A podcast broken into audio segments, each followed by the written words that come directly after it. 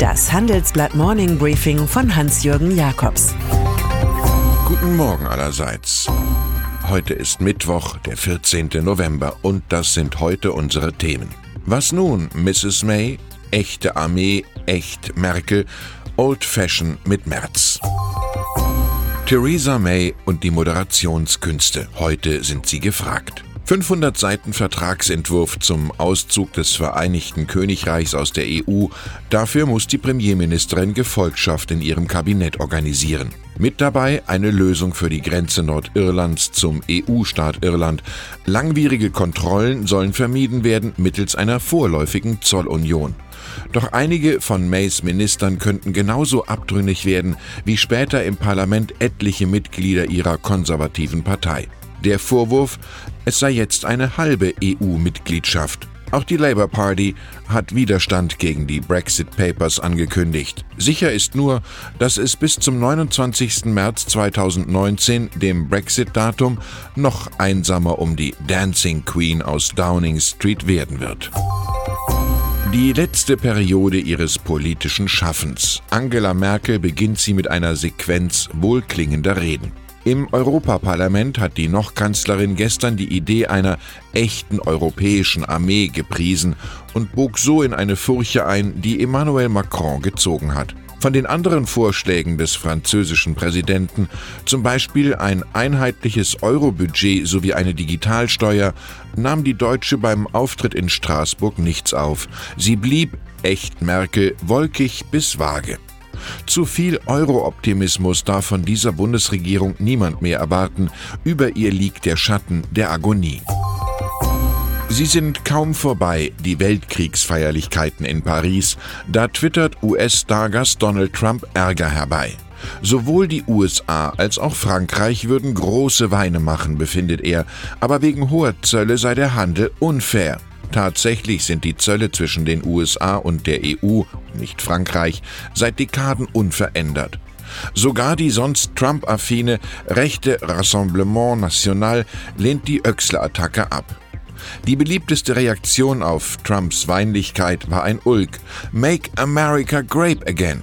Auch fällt einem ein böses Bonmot von Georges Clemenceau ein. Amerika die Entwicklung von der Barbarei zur Dekadenz ohne Umweg über die Kultur. Zu Hause übt sich der US-Präsident weiter in Hire and Fire. Stabschef John Kelly soll gehen, Heimatschutzministerin Kirstjen Nielsen auch und auf Wunsch von First Lady Melania Trump auch die offenbar recht streitsüchtige Vize-Sicherheitsberaterin Mira Ricardell. Dank der Ex-Boeing-Managerin wurde es gelegentlich sehr laut im Weißen Haus. Zum leisen Haus wird es bei einem Donald Trump aber nie. Wie gut würde Friedrich Merz, der brillante Kopf mit Wirtschaftsbacking der CDU, wirklich tun? Bei Ex-Generalsekretär Kurt Biedenkopf, der lange Zeit Ministerpräsident in Sachsen war, geht der Daumen runter. Der Anwalt habe jahrelang keinen Arbeitskontakt zur Partei gehabt, sagt der CDU-Grande im Handelsblatt. Und es werde zwar viele geben, die der Old-Fashioned-Zeit nachhängen, aber wir leben im Heute und nicht im Gestern. Zudem müsste Merz seine Ämter in der Wirtschaft, etwa bei BlackRock, sofort ruhen lassen. Biedenkopf plädiert für Annegret Kramp-Karrenbauer. Von den drei Kandidaten steht sie der Partei am nächsten. Von Donnerstag an präsentiert sich die Trias auf acht Regionalkonferenzen der CDU-Basis. Politische Intelligenz setzt die schwarz-rote Bundesregierung für mehr künstliche Intelligenz ein, kurz KI. So sollen bis 2025 rund 3 Milliarden Euro in die Zukunftstechnologie fließen. Aufs Jahr gerechnet sind das allerdings, Verzeihung, digitale Peanuts. 100 neue Professoren für KI-Intelligenz, größere Kompetenzzentren und Start-ups sollen mit dem Geld finanziert werden. Mehr dazu in unserer Titelstory.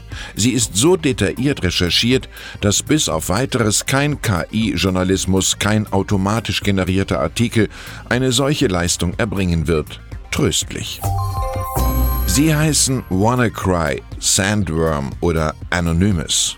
Schadenverursachende Software- und Hackerformationen, die die Schlagzeilen beherrschen. Sogar der Technologiekonzern Facebook wurde jüngst Opfer von Cyberkriminellen. Und längst haben sie auch die heimische Wirtschaft im Blick. Am 27. und 28. November wird Arne Schönbohm, Präsident des Bundesamts für Sicherheit in der Informationstechnik, in Berlin über die aktuelle Bedrohung reden. Wer auf der achten Handelsblatt-Jahrestagung Cyber Security mithören und mitdiskutieren will, schreibt mir einfach jakobs at morningbriefing.de. Ein paar Karten konnte ich beiseite legen. Und dann ist da noch Jeff Bezos, verlässlicher Kandidat für die Liste der Reichsten der Welt. Für seinen Amazon-Konzern aus Seattle erhält er nun reichlich Staatsgeld, etwa 2,5 Milliarden Dollar an Steueranreizen und Zuwendungen insgesamt, gewährt von New York und Virginia.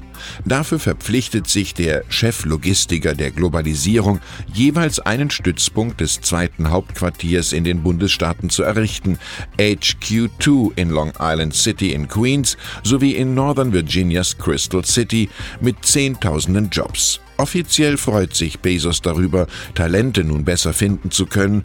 Inoffiziell dürfte er nicht minder happy sein, wie viel Startgeld seine Kreation Amazon doch der Politik aus der Tasche ziehen kann. Der Fortschritt hat ein Preisschild. Ich wünsche Ihnen einen durch und durch dealstarken Tag. Es grüßt Sie herzlich Hans-Jürgen Jakobs.